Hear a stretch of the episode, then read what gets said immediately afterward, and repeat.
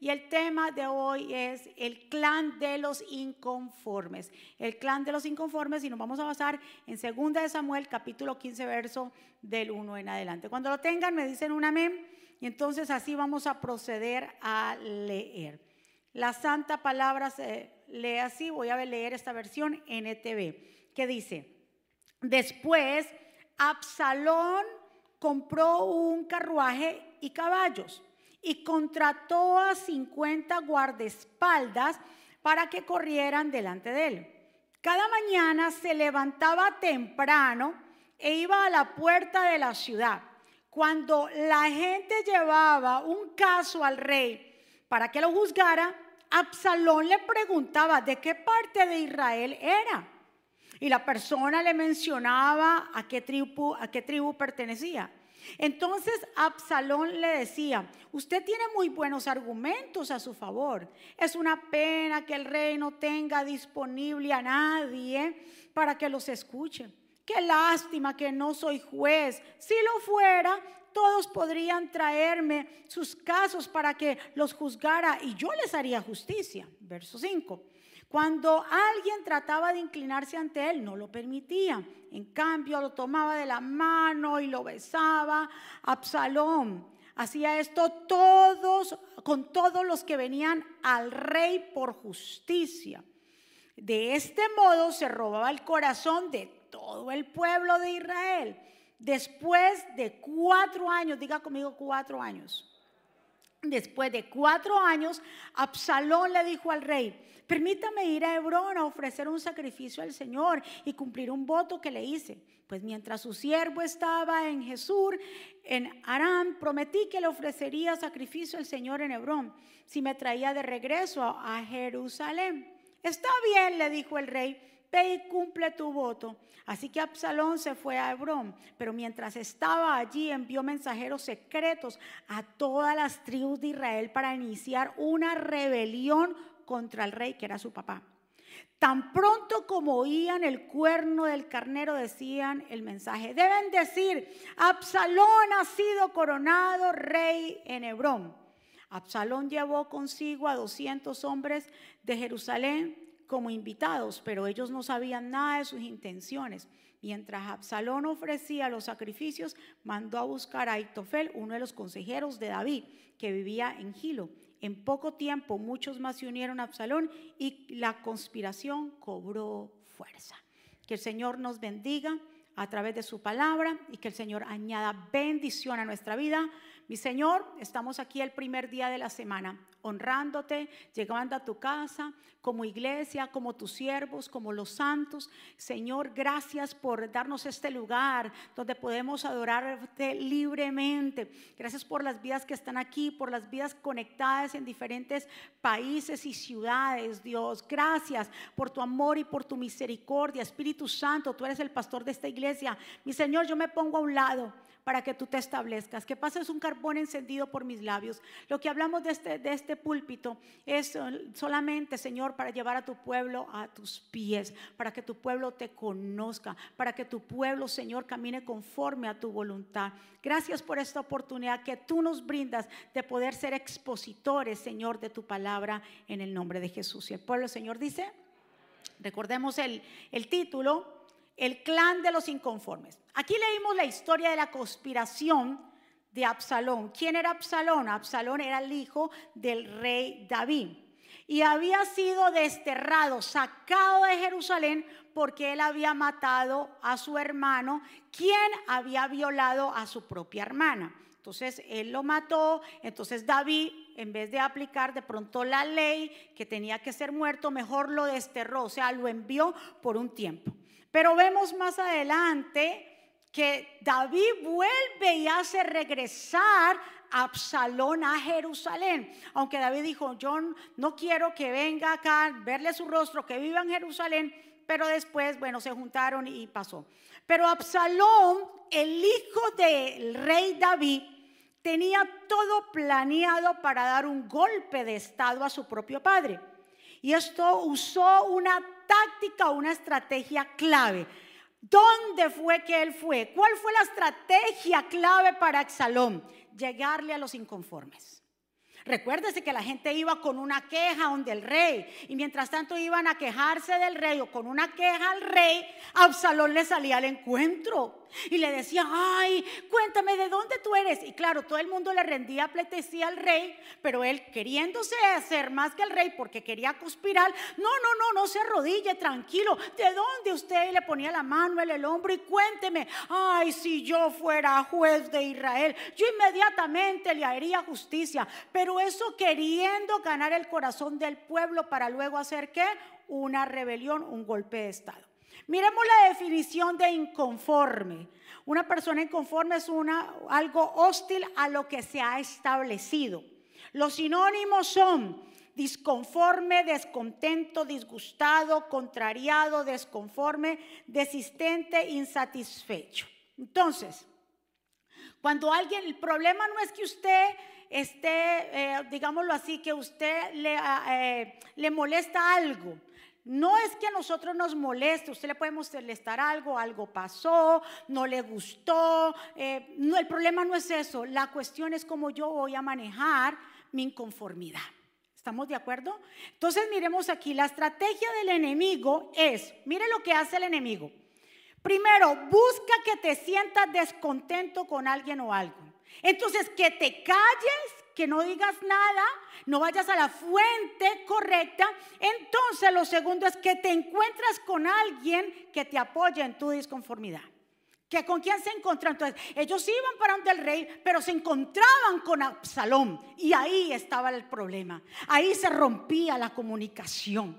Porque inmediatamente, en vez de ir a la fuente correcta, se dejaron estimular por este hombre que tenía un corazón dañado. Entonces, lo primero es que el enemigo busca que tú le encuentres cualquier cinco patas al gato. No te gustó esto, sea en tu trabajo, sea en la iglesia, sea lo, donde tú te muevas, no te gustó. Y esa inconformidad tú te la guardas y comienzas a ver que otra cosa que no te gustó, y no te gustó, y no te gustó. Y luego viene, el enemigo sabe que tienes ahí una ira y una cosa de algo inconforme, viene y te presenta y te lleva a otro con que tú le cuentes, dice, ay, sí, verdad. Y yo también. Y entonces ahí empiezan con que yo también. ¿Ahí ya cuántos son?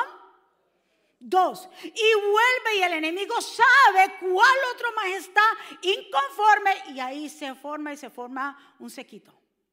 ¿Cuántos están de acuerdo conmigo? Miren las estrategias del enemigo. Y ahí ya son dos y siempre te va a presentar personas que se unen a este mismo sentir. Y ahí es donde se forman las rebeliones. Mire, este espíritu de rebelión que está influyendo en las personas que están descontentas. Como le digo, la cuestión aquí no es malo sentir algo que usted lo sienta incómodo. La cuestión es aquí, lo correcto es comunicar. Cuando usted, ¿verdad que sí? Eh, comunique cuando eh, hay lugares, restaurantes o lugares donde dejan una tarjetita y dice, por favor, déjenos sus comentarios en qué podemos mejorar. La cuestión aquí es eso, de que si usted se siente inconforme por algo, no deje que nadie se le pare al frente a apoyarle esa inconformidad, vaya directamente a la fuente. ¿Cuántos están de acuerdo conmigo? Pero cuando esto sucede, cuando no se comunica, debemos tener cuidado, ¿verdad que sí? ¿A quién se va? Vamos a contar. Escuchen, ¿a quién le vamos a contar esa inconformidad? ¿Con quién nos encontramos? ¿Quién se nos acerca? Porque el enemigo sabe que tú tienes un corazón descontento inconforme y eres presa fácil para sembrar una semilla de rebeldía y sacarte el propósito. ¿Cuántos están? Entonces, no vaya, no se encuentre con nadie y que nadie lo apoye en su inconformidad. Vaya a donde, a la fuente correcta y para que hayan cambios. Ahora hay que tomar en cuenta algo muy importante. Observa, antes de hacer cualquier reclamo, observa si lo que tú ves y sientes es el resultado de la falta de comunión con Dios. Porque a veces estamos en la carne, a veces estamos en la chuleta. A veces, como no hay comunión con Dios, entonces todo lo ve raro, todo lo ve extraño, todo lo ve que le hacen mala cara, todo lo ven que es una cuestión. Entonces, antes de tomar a una queja, a una cuestión, usted mírese primero si usted tiene una buena relación con Dios. ¿Cuántos están? Lo segundo, ora al Señor por la situación. Y lo tercero, no permitas que eso te controle ni guardes ira y descontento. Diga conmigo, yo voy a ir a la fuente correcta. Mi amado, no haga atajos. Cuando nosotros vamos a la fuente correcta podemos obtener una información. Si no vamos a la fuente incorrecta podemos obtener una información incompleta. Si usted está en su trabajo y algo está pasando dentro de su trabajo, en vez de hablarle a un empleado o un compañero suyo, ¿a dónde usted tiene que ir? Al jefe, vaya siempre a la cabeza. Al jefe, si a usted no le gustó algo en vez de... Entonces el inconforme del otro que está ahí compañero, ya se forman dos y se forman tres y luego ya vienen y quieren a sacar hasta el jefe de ahí. Eso no es de Dios, las rebeliones no son de Dios. Comunique, vaya a la fuente, quien se le pare, porque se te pueden parar absalones. ¿Para dónde vas? Y si usted va a decir, no, es que tengo una queja. Ay, yo también, no, pero hagamos, reunámonos. Y de ahí es que sale la, la, gente esa que hace revolución para sacar a todo el mundo de ahí. Escuche muy bien. Tenemos que aprender a discernir, porque esto puede suceder en tu sitio de trabajo, puede suceder también muchas veces en tu casa. ¿Verdad que si entre los hermanos se unen hasta sacar, para, sacar a los papás de la casa también? Vamos a formar una rebelión. Aquí, se, aquí quien formó la rebelión fue el mismo hijo de quién? del rey David. Quería totalmente darle un golpe de estado. Entonces, es como la dinámica que hicimos acá. El lunes tuvimos una reunión en general de liderazgo. Siempre en nuestras reuniones pues tratamos temas de, interés de todo lo que tenga que ver del ministerio y todo eso, pero siempre entramos para conocernos, porque siempre el domingo estamos cada uno en su, en su agenda, pues hacemos un, dinámicas, hicimos la del teléfono roto. Y yo le dije a la persona que estaba a mi lado una frase, no tienes que decir quién fue. Estaba a mi lado, éramos muchos, éramos como estábamos, ¿cuánto? Unos 80, 80 liderazgos que trabajamos en el ministerio, estábamos todos así, yo le dije hacer una rueda, entonces la persona que estaba a mi lado, yo le dije la frase y la idea era correrla hasta que llegara acá. Y yo le dije a la persona, diga esta frase, tres tristes tigres se fueron a comer a un trigal. Mm. ¿Cómo? Se la le dije, tres tristes tigres fueron a comer, fueron a comer a un trigal. Cuando llegó y el otro hacía y, ¡ah! y se morían de la risa, el otro rascaba la cabeza. La información que llegó aquí, ¿cuál fue? El tigre se escondió. Yo dije, ¿de dónde salió que el tigre se escondió? Dijo, a mí me hablaron de uno, no de tres. Ustedes pueden ver cómo la información llegó de oído, oído y oído, oído. Y eso no fue lo que yo dije. Y llegó mala información. Así, en vez de usted correr la voz de la queja, de la queja, y el otro lleva una cosa el otro lleva, vaya directamente a la fuente. ¿Cuántos están conmigo? Es como cuando Eliseo, ¿verdad que sí hizo el milagro con la mujer tsunamita y, le dio, el Señor le dio un hijo y luego el hijo muere. Y ella va a buscar a Eliseo, ya no le dice nada a nadie ni a su marido, ella va y lo busca. Y cuando Eliseo ve de lejos que venía la mujer tsunamita le dice a Gisín, su siervo, vaya y pregúntele, ahí viene ella, dígale que cómo está su familia, cómo están sus hijos, cómo está su esposo, si ella está bien y viene él y le pregunta, ¿cómo está? Ella le dijo, todo está bien. Yo quiero ver al profeta. Yo voy a la fuente directa. Vaya a la fuente directa que es Dios. ¿Cuántos están de acuerdo conmigo? ¿Tiene alguna queja? Dígalasela al Señor. Señor, pasa esto, no lo entiendo, muéstrame. Por eso le digo, pero examinémonos nosotros primero. Si tenemos una, comunión con Dios, porque si usted no tiene comunión con Dios, usted no es de los que ora, usted no es de los que eh, tiene, no, no se disipula, ustedes son de los que, eh, eh, todo, menos Dios, todo lo que usted vea va a ser a través de los ojos de la carne. ¿Cuántos están? Pero si usted es un hombre de Dios, una mujer de Dios que ora, que ayuna, que lee la Biblia, que, que hace las cosas para Dios, entonces ahí sí, usted va y pone y expone su caso. Recuérdese que no es malo que usted exponga su caso, sino que vaya que comunique a la fuente que correcta. Porque se le puede aparecer que un Absalón. ¿Para dónde tú vas? Y ahí comienza y se une y, se hace la rebelión. ¿Cuántos están? Una persona rebelde busca, oiga, esto está tremendo, escuche esto. Una persona rebelde busca a otras personas heridas y frustradas. no para ayudarlos, curarlos o reconstruirlos, sino para ellos servirle de escalones de defensores, porque la base es el orgullo que inició la rebelión y tiene una base que es la amargura, la ira, la confusión y el rechazo. Esas personas rebeldes solamente buscan personas que estén igual, que estén frustradas. Ay, también yo sentí lo mismo. Ay, yo también. Ay, tú lo viste. Ay, yo también. Y ay, yo con ese yo también y yo también y yo también. Ahí se forman esos grupos de rebeldía que lo que sucede completamente es que acaban verdaderamente con el propósito y el propósito de Dios. Por eso no se puede cumplir en las vidas de esas personas. ¿Cuántos están conmigo? Absalón, hijo de David, es un gran ejemplo de cómo cuando guardamos rencor, e ira, nos conduce a la manipulación, a la rebeldía y en última instancia a la muerte espiritual. Ahora, este espíritu de rebeldía o de rebelión visita a cualquier lugar, visita las organizaciones, puede visitar tu negocio, puede visitar tu casa, puede visitar la iglesia. Por lo general, siempre busca una persona que tenga un estado o un lugar de autoridad. ¿Qué pasó en el cielo con Satanás y los ángeles? ¿Dónde empezó la rebeldía? ¿Dónde empezó la rebelión?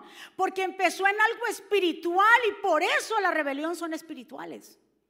Porque dice la escritura en Isaías 14, mire lo que dice, ¿cómo caíste del cielo? Refiriéndose a Satanás, Lucero, hijo de la mañana, cortado fuiste por tierra, tú que debilitaste las naciones, tú que decías en tu corazón, subiré al cielo en lo alto, junto a las estrellas de Dios, levantaré mi trono y en el monte del testimonio me sentaré a los lados del norte, sobre alturas de nubes subiré y seré semejante al Altísimo. Mire lo que hizo Satanás.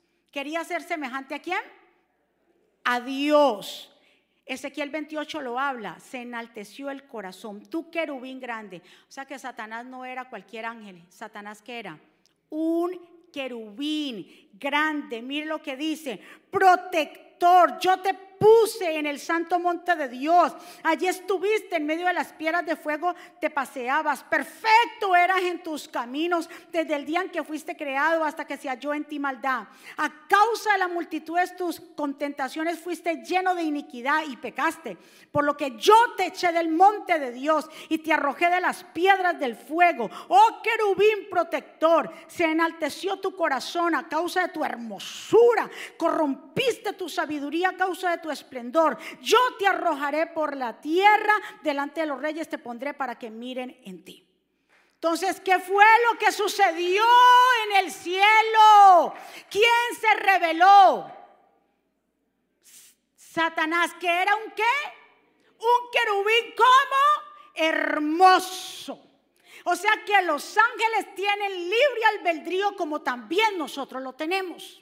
¿Cuántos están? Entonces ahí empezó, recuérdese que Satanás o el ángel, los ángeles son seres espirituales y por eso la rebeldía es algo espiritual que se mueve en la faz de la tierra.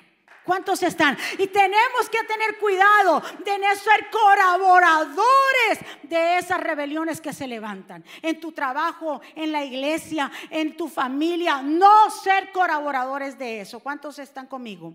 Entonces el enemigo usó la, imagínense, de allí viene que esa rebeldía que se manifestó en el cielo, ¿verdad que sí? ¿Dónde viene a reflejado? En el huerto del Edén, con Adán y Eva. El enemigo, como fue arrojado, dice, donde él estaba en el Edén con el Señor y fue arrojado a la tierra, él quería también utilizar la misma estrategia de que Adán y Eva se rebelaran en contra de Dios. Por eso es que cuando Eva, y eso lo estábamos tocando en los discipulados, ayer lo tocamos en el discipulado de la mañana, cuando Eva tiene la comunicación con la serpiente Eva no se pone asustada porque ve una serpiente hablando. Ay, la serpiente no, porque parecía que la serpiente hablaba. Porque otra dice, ay, ¿qué hace la serpiente hablando? ¿Y usted por qué me habla a mí? No, ella dice una conversación y no era en sí la serpiente que estaba hablando, era el enemigo. ¿Cuántos están? Entonces, ¿a quién utilizó? A la serpiente, un animal que ya estaba Eva acostumbrada a ver y hablar. Entonces, entendamos que el enemigo va a usar a las personas que están a nuestro alrededor muchas veces, que estamos acostumbrados a ver y hablar. No va a usar a cualquiera que esté por allí, a las personas que se mueven contigo, el círculo de amigos, el círculo de hermanos, el círculo de tu familia, el círculo de tus compañeros de trabajo, son aquellos que el enemigo va a usar para tratar de meterte una semilla de división en tu corazón.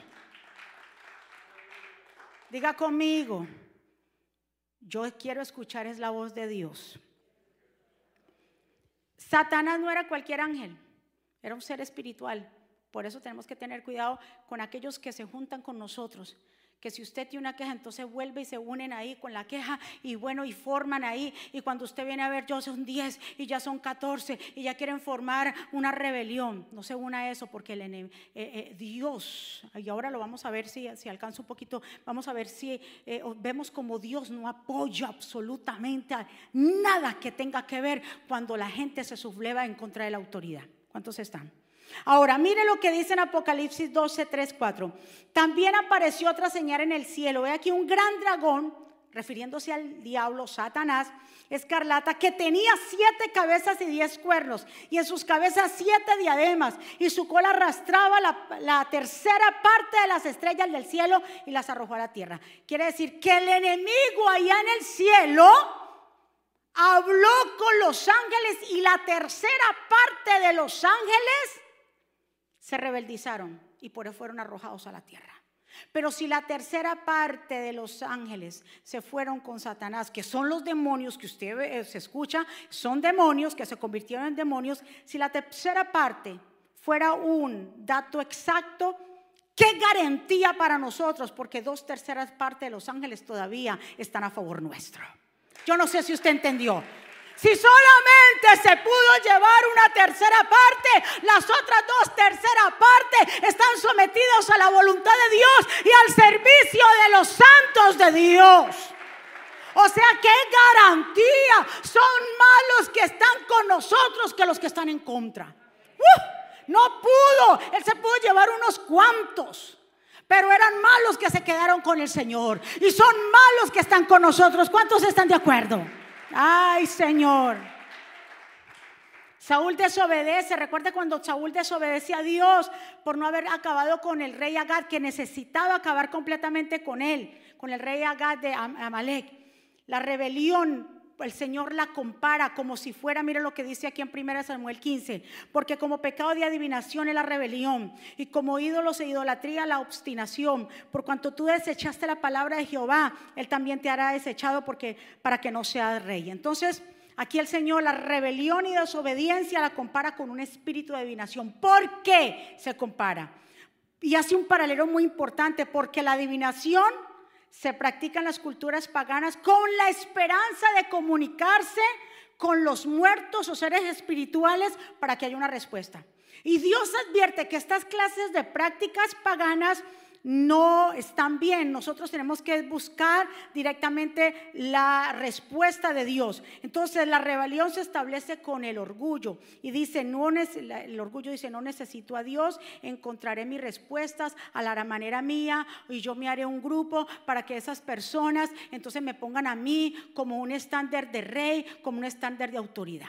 Por eso el Señor dijo, la adivinación y la, y la obstinación o la rebeldía son iguales. Entonces, Hubo también en la, Biblia otro caso de rebeliones, fue la rebelión de Coré. ¿Se acuerdan? Que lo vemos en números 16. Dice que Coré era levita y era, una persona influyente en, en, el pueblo de Israel. Y dice que conspiró con estas dos personas, con Natán y Abiarán, y conspiraron contra, hicieron una rebelión contra Moisés y Aarón. Y se unieron 250 jefes de la comunidad quienes eran miembros. Mire, porque es que ellos no buscan a cualquiera, eran miembros de la asamblea de Israel.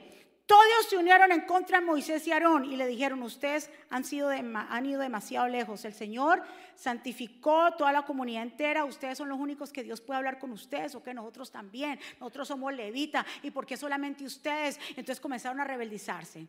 Eran, acuérdense, entre ellos habían levitas y entre ellos habían que jefes de, eh, habían entre ellos jefes muy directores de ahí. Entonces vemos que las rebeliones no se forman con personas, digámosle que eh, sencillas, que vienen y que apenas, no, con personas que estén en cargos, personas que estén de renombre. ¿Cuántos están?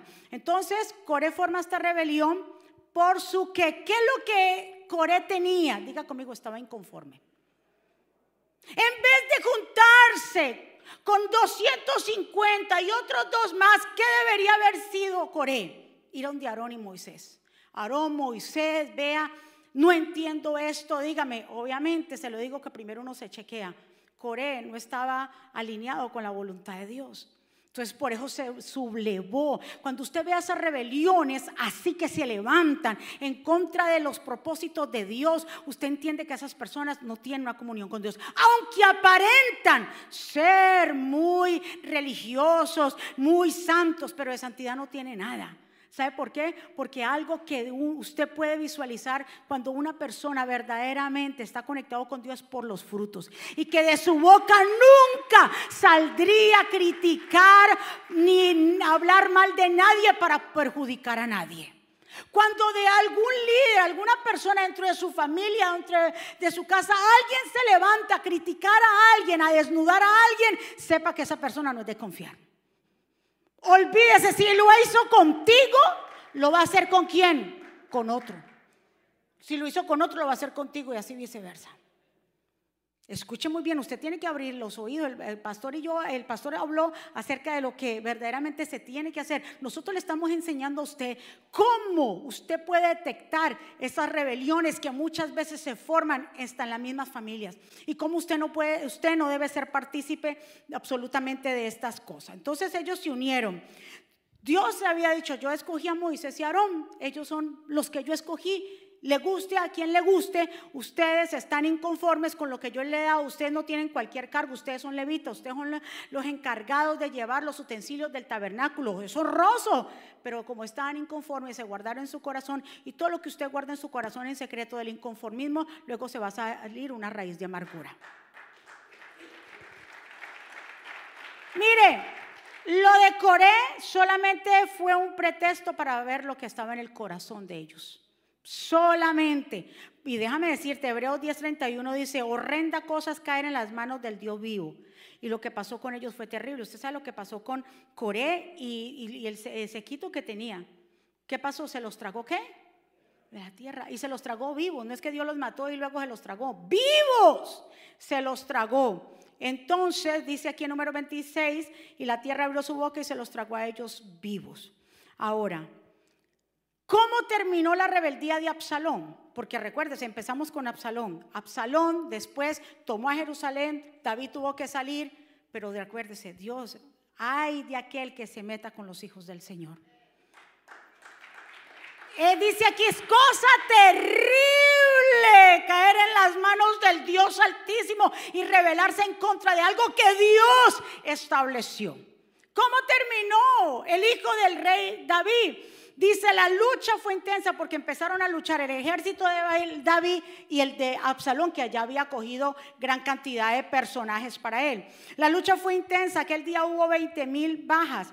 Sin embargo, los soldados de David derrotaron allá el ejército de Israel. La batalla se extendió por toda el área, de modo que en el bosque causó más muertes que la espada misma. Absalón que huía montado en una mula, ¿dónde estaba él? Le lo repito, montado en una mula. Estaba montado en una mula, se encontró con los soldados de David. La mula se metió por debajo de una gran encina de un árbol y a Absalón se le, se le trabó la cabeza entre las ramas porque él tenía una cabellera y un trenzado hermoso. Decía que el pelo de él pesaba tanto que la gente admiraba esa cabellera. Y quedó atrapado la cabeza entre las ramas. Como la mula siguió de largo, Absalón quedó colgado en el aire. Verso 14. Dice uno de los siervos de David, uno de los de ejércitos, no voy a malgastar mi tiempo contigo, replicó Joab. Acto seguido agarró tres lanzas y fue y se las clavó en el pecho a Absalón, que todavía estaba vivo en medio de la encina. Luego diez de los soldados escuderos de Joab rodearon a Absalón y lo mataron. Es que eso es así. ¿Cómo terminó la gente de Coré? Tragados. ¿Cómo terminó la rebelión de Absalón? Ay, colgado, como dicen los dominicanos, guindado. Y aparte de que quedó así atrapado, vinieron y ¡pum! Y luego otro día y ¡pum! Escuchen muy bien, porque es que con Dios, mi amado, Dios es un Dios de orden. Y lo que Dios quiere es que nosotros hagamos las cosas bien. Si tú tienes un inconformismo, algo que ha pasado, el problema no es que tú lo sientas, sino que vaya a la fuente directa. Que no te quedes con eso, ay, porque si vos vieras, y entonces, sí, ay, me hizo mala cara, ay, no, y vos vieras cómo me corrió y cómo me hizo los ojos. Hable con esa persona, vaya, dirija hacia ella, no guarde raíces de amargura. Dígale, mire lo que sucedió, jefe, mire, o papá, mamá, amigo, hermano, novio, esposo, mire, está pasando esto. No se quede con esa inconformidad, porque aquí, recuérdese, quien a, eh, Absalón llegaba era a quién? A los inconformes. Por eso le llamo el mensaje el clan de los inconformes, el grupo, porque el inconforme aquí se queda callado, entonces viene el enemigo y quién? Une a otro. Recuérdese de eso, es una cosa. Y cuando tú lo vienes a ver, que hace tiempo no se sabía de esa gente, cuando vine a ver esa gente que no volvieron, porque como se fueron de inconformes, se regresaron y a todos los que están inconformes los hallan ahí. Todos, por eso se llama el clan de los inconformes, porque es un espíritu de rebelión. Ay, Señor. Diga conmigo, los que no se unen a la rebelión, Dios los protege. ¿Tú sabes qué dice el número 26:11? Mas los hijos de Coré no murieron. ¡Ay Dios! Se lo tragó a la tierra el papá y a la mamá. Pero como los hijos no colaboraron con esa rebelión, sino que se pusieron al lado de Moisés y Aarón, que eran los líderes que Dios había estipulado, ellos no murieron. Dios preservó la vida de los hijos de Coré. Cuando no nos unimos a las rebeliones ni participamos de sus pecados y comentarios, tampoco nosotros vamos, Dios nos va a mandar esas plagas a nosotros. Dios tiene bendiciones muy especiales, ya para terminar, cuando nos mantenemos firmes. En Apocalipsis 2.10 dice, no temas nada de lo que yo, eh, de lo que va a padecer. He aquí el diablo echará a algunos de vosotros en la cárcel para que seáis probados y tendréis tribulación en 10 días. Sé fiel, diga conmigo, yo voy a ser fiel.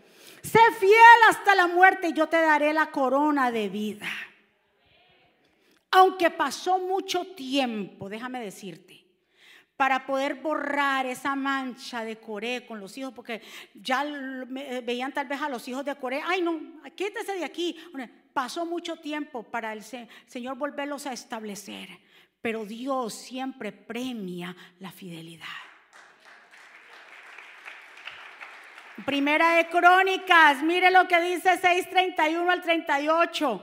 Estos son los que David puso sobre el servicio al canto, los puso como adoradores en la casa de Jehová. El cantor de Emán, hijo de Coré. ¿Cuántos salmos usted se ha encontrado? Como 11 salmos de los hijos de Coré. ¿Por qué fueron buenos adoradores? Y el Señor le restituyó en el tiempo de, de aquí de David. ¿Por qué? Porque no se unieron a la rebelión. Porque verdaderamente se alinearon a la voluntad de Dios porque verdaderamente ellos quisieron hacer lo que Dios había mandado, discernieron en el espíritu que no podían apoyar. Oye, cualquiera dice, es mi papá y es mi mamá, y como es mi papá y mi mamá, pues yo no importa hasta la muerte. No, y si están cometiendo un error y si están yendo en contra de la voluntad de Dios, aquí no hay amistad, aquí no hay lazos almáticos. Lo que se trata de Dios es correcto, es santo, es puro y es verdad. No se una. Se unieron en su casa un grupo y hablar de, no me hable de fulano de tal. No me hable, que la, la tía, vos te acordás. No me hable de la tía. Sí, porque es que, y la abuela, y todo, viene la abuela y no me hable de la abuela. Oiga, eh, es que usted cree que nada más eso está en los trabajos en la iglesia, en las casas, saben también eso. Vienen a hablar de Raimundo y todo el mundo a soltártela ahí en tu, en tu mesa. No, veneno, envenenando tu vida. No, no, no se deje envenenar de nadie. Vaya a la fuente. Si la tía está haciendo cosas, vaya tía, ¿qué pasa? tía. Pero no, no, no deje que esos comentarios se lo tiren a usted. No lo haga, no defienda tampoco a nadie. Y el pecho, porque es que es mi amigo del alma. Usted viera, las buenas ha estado conmigo, pero ese amigo del alma está confabulado con el diablo. Ay, yo no sé con quién yo hablo. Aquí no hay amigos del alma, de mi crianza, de mi niñez. Pero tú no sabes que el diablo lo está usando. Tú no te estás dando, no estás discerniendo. ¿A dónde fue que Eva, quién fue que le habló a Eva? que estaba acostumbrada a qué? A verla y hablarle, como y nada que hueva y ella que. Hasta que se le metió el diablo ahí mismo. Esto no se trata de, escuchen muy bien, de que venga otra persona de lejos. Son los que están a nuestro alrededor. Discierna. ¿Quién fue que se levantó en contra de, David? Su propio hijo. Dios mío. El mismo Jesús, la gente, a los suyos vino, a los suyos vino, pero los suyos no le recibieron. Dios hizo una obra maravillosa con los hijos de Coré. Mire, le voy a leer solamente un salmo y cuando tenga tiempo busque los salmos de los hijos de Coré. Mire qué belleza. Salmo 46. Dios es nuestro amparo y fortaleza ellos fueron que compusieron este. Nuestro pronto auxilio en las tribulaciones. Por tanto, no temeremos. Aunque la tierra sea removida y se traspasen los montes al corazón del mar. Aunque brame y se turben las aguas y tiemblen los montes a causa de la braveza. Del río sus corrientes alegran la ciudad de Dios. El santuario de las moradas del Altísimo. Dios está en medio de ella. Jehová de los ejércitos está con nosotros. Nuestro refugio es el Dios de Jacob. ¡Qué lindo! Usted ve, cuando nosotros no nos unimos a esas rebeliones, Dios nos establece y guarda nuestro linaje. ¿Cuántos están de acuerdo? Dios no es un Dios que, que paga por los pecados de los padres. No, cada uno va a tenerle que rendir cuentas a Dios y nosotros estamos aquí en este lugar. Yo no sé qué ha pasado con tu familia, quiénes fueron tu familia. ¿Qué, hicieron tu familia? Pero la sangre de Cristo tiene tanto poder que rompe cadenas sobre tu vida. No tienes que estar arrastrando lo que hicieron tus abuelos, tus ancestros. No tienes que estar arrastrando todas esas cosas, todas esas maldiciones generacionales. En Jesús todo eso se corta. Entenderlo verdaderamente y renunciar nosotros mismos. Ellos escribieron el Salmo 42, 44, 45, 46, 47, 48, bueno, hasta el 49, del 84 al 85. ¿Con quién te quieres unir? Diga conmigo, yo me uno a Cristo. No te unas a nada que tenga que ver con rebelión. Ya usted sabe cómo terminan los que se levantan, secos, muertos. Todos ellos murieron de una manera u otra. Jesús dice, Vengan a mí todos los que están trabajados, cargados, los que tengan una queja por ahí, estén inconformes, vengan a mí, que yo los voy a hacer qué? Descansar. Únanse a mí, Únase a mi yugo, yo soy un buey y ustedes son el otro. Yo sé para dónde voy. Venga, póngase el yugo conmigo y vamos conmigo. Únase conmigo, porque lo que hacen los yugos es que une a dos animales. Jesús dice, vengan, únase. Yo sé para dónde voy y tu carga va a ser más fácil. Únete, unámonos a Dios, unámonos a Jesús. Diga conmigo, yo me uno a Jesús, que con Él voy a ganar. Yo me uno a la verdad, yo me uno a la justicia. Yo me uno a lo estipulado por Dios, yo me uno a eso. Y si algo estoy inconforme, se lo presento a Dios, cualquier queja, y luego voy a la fuente correcta. Vamos a ponernos de pie. Y vamos a levantar nuestras manos delante del Señor. Porque recuérdese que esto es un espíritu. ¿Por qué? Porque comenzó en el cielo. Con seres espirituales. Entonces, esto se va introduciendo en tu casa, puede ser en la iglesia, en tu empresa, en tu trabajo, con los amigos, con la familia. Y usted tiene que discernir. yo no me uno a esto. Yo quiero estar alineado con Jesús. Yo quiero estar caminando con Él, porque mi carga va a ser mucho más ligera. Yo no quiero terminar con una muerte espiritual, ni me voy a unir a ningún comentario, ni ninguna crítica, no me voy a unir a nada de eso, no voy a ser partícipe. Los hijos de Coré no fueron partícipe de eso y mire a dónde Dios los llevó. A ser unos salmistas y unos adoradores. Amén. Levante su mano hacia el cielo y adoremos a Dios.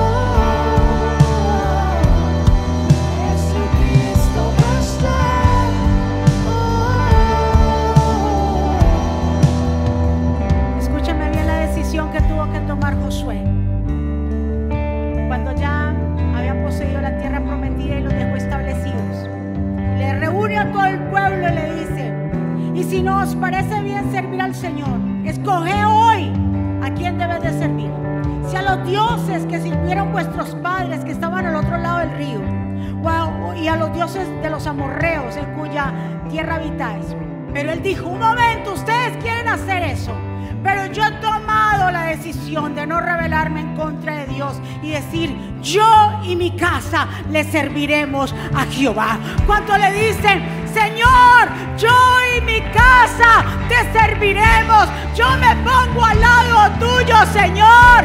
Que se levante quien se levante. Yo me uno con Jesús. Yo me uno con la verdad. Yo me uno con la justicia. Yo me uno a la paz. Ay, Dios mío, a la paz. Jesucristo basta.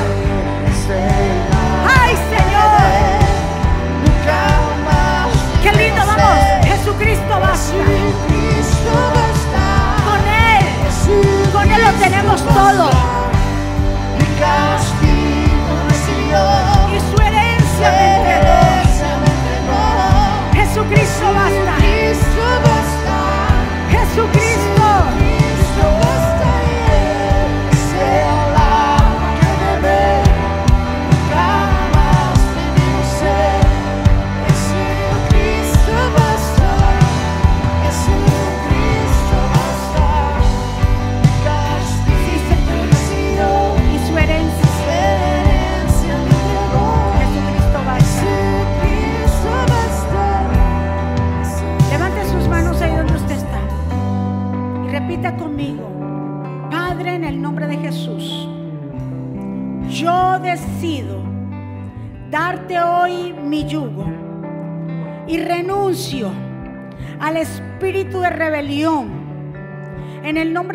Sale de mi vida.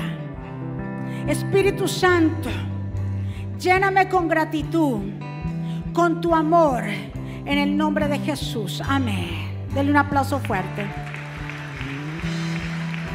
Si hay alguien aquí o alguien allá que nos están viendo en vivo, que desean hacer una oración de fe, que desean reconciliarse con Jesús, que desean iniciar una nueva vida con papá.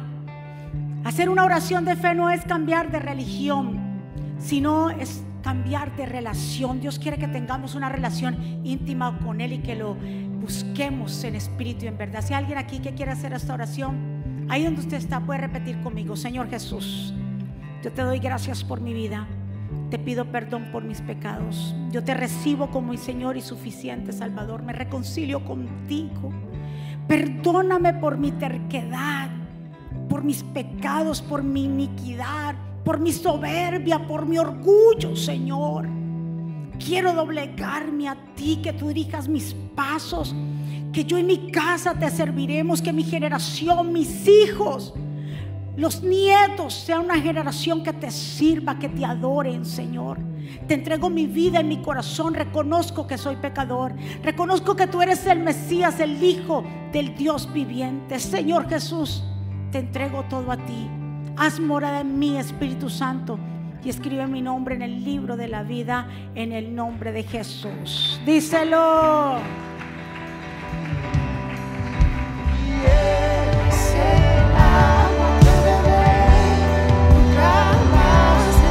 Vamos. Jesucristo basta.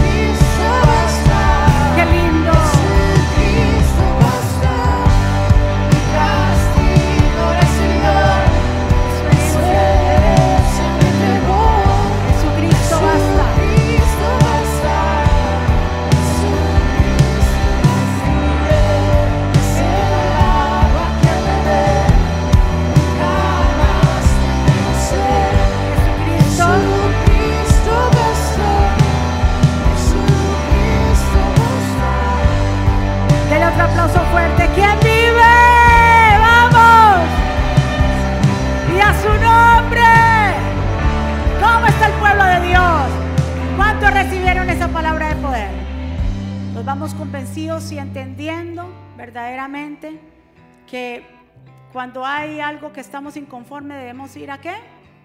A la fuente correcta. Porque si, se, si puede ser que se le aparezca a quién? Ah, ustedes entendieron bien la lección, muy bien. Recordémonos que tenemos en nuestro jubileo que va a estar poderoso. Separe la fecha.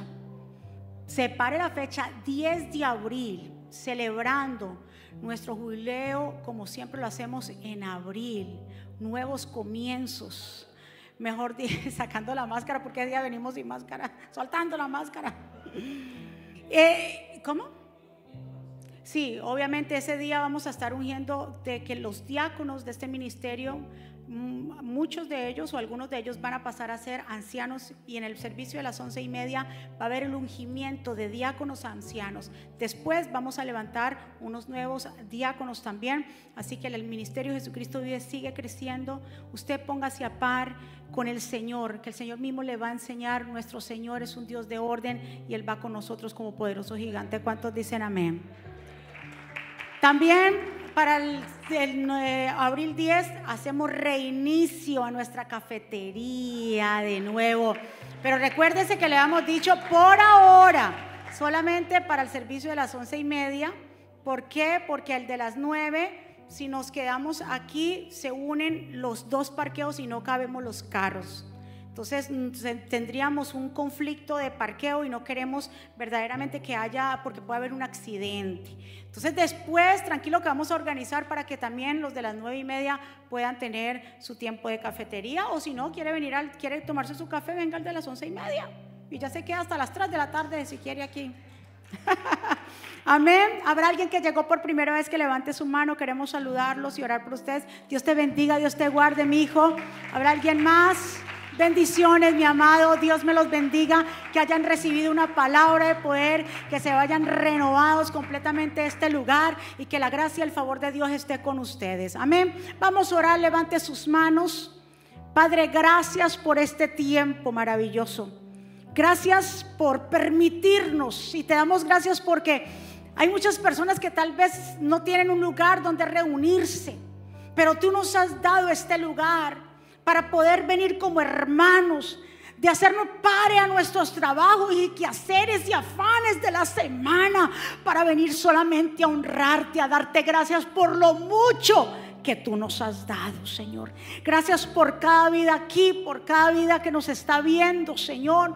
Que esta palabra sea sembrada en buena tierra y que dé su fruto al ciento por uno. Declaramos que esta semana será una semana bendecida, prosperada, de cielos abiertos, de buenas noticias, Señor. Declaro que tu pueblo caminará y no se cansará y buscará, Señor, Dios mío, tu rostro. Pueblo del Señor, que Jehová te bendiga y te guarde, que Jehová haga resplandecer su rostro sobre ti y tenga de ti misericordia, que Jehová alce sobre ti su rostro y ponga en ti paz. Y termino con estas palabras, mis amados, vivan en gozo.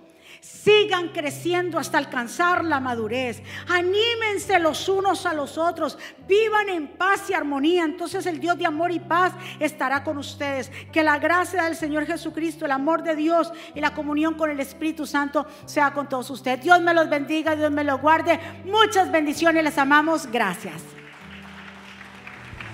recibir reflexiones, palabras de aliento y mensajes diarios. No esperes, descarga la aplicación ahora.